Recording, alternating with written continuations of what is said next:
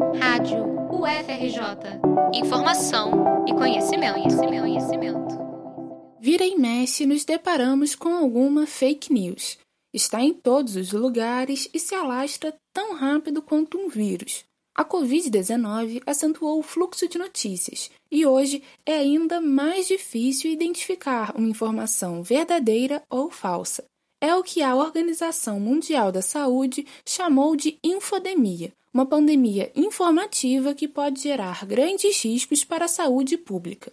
Pesquisadora na Universidade Federal Fluminense sobre fake science e divulgação científica para combater desinformação, Tayane Moreira destaca duas situações que fazem alguém acreditar em um conteúdo falso. A primeira é a falta de respostas, como na situação que vivemos hoje. Surgem diversas dúvidas. Queremos saber de onde veio o coronavírus, uma possível cura, como se prevenir, e então diversas fake news são compartilhadas para tentar criar uma resposta simples para uma situação complexa que exige conhecimentos especializados e tempo. A segunda situação é o chamado viés de confirmação. A pessoa depara com uma notícia e compartilha, mesmo que seja mentira, como forma de validar suas próprias crenças. São situações que ajudam no aumento da chamada fake science, conteúdo que é frequentemente visto em páginas anti-vacinas, terraplanistas e conspiracionistas.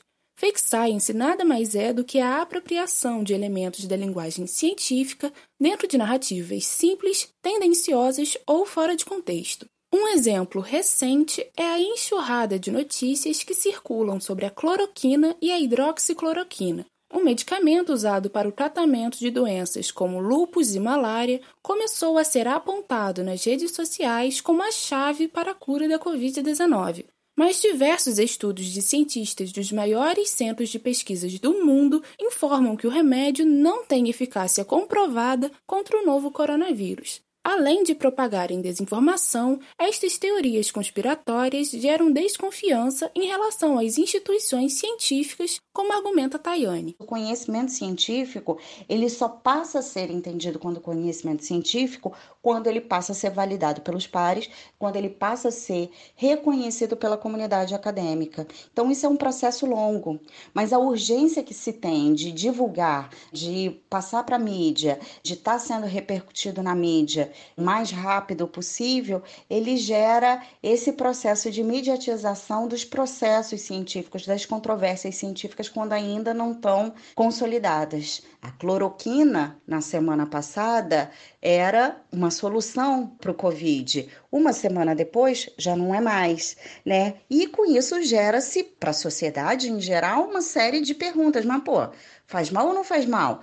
Que interesses são esses que estão por trás, por exemplo, da cloroquina ou da vacina ou de um tratamento ou de uma prevenção, né? E aí começam a se criar essas outras respostas alternativas para essa série de dúvidas que ficam implícitas, ficam explícitas, aliás, nesse processo de mediatização das controvérsias. Tudo fica ainda mais grave quando esse tipo de conteúdo é compartilhado e legitimado por figuras de poder e influência.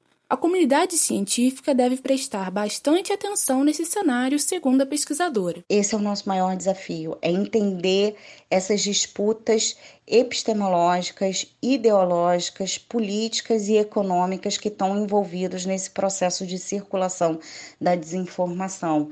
Entender e diagnosticar é a principal coisa que a gente pode fazer nesse momento. Empresas de tecnologia vêm adotando medidas de monitoramento para tentar conter a propagação das desinformações. Plataformas como Twitter, Facebook e Instagram passaram a sinalizar para o usuário quando o conteúdo é falso. Estas ações são úteis, mas para a pesquisadora devem ser vistas criticamente. Quando a gente passa a atribuir um poder regulatório para essas plataformas, que essas plataformas elas decidem o que é falso, o que não é, isso é um problema sério que a gente vai enfrentar. É um problema que quem vai definir dentro da empresa, porque são empresas, o que é verdadeiro e o que não é.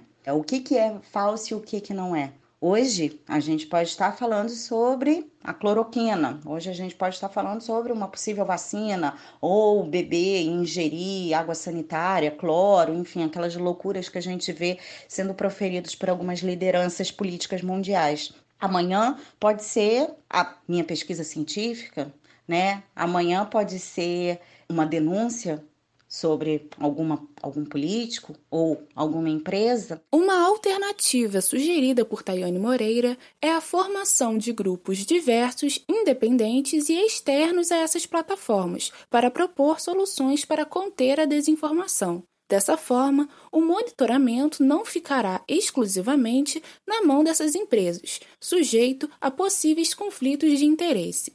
No combate à infodemia, só há um caminho: verificar a informação antes de compartilhar. Muitas notícias falsas utilizam nomes de instituições ou termos científicos para legitimar os boatos. Não caia nessa. Confirme direto na fonte antes de compartilhar ou dar crédito a qualquer notícia pseudocientífica. Na dúvida, uma dica é entrar na página coronavírus.ufrj.br, que tem todas as informações certificadas pelos cientistas. Reportagem de Leandra Bussinger para a rádio UFRJ.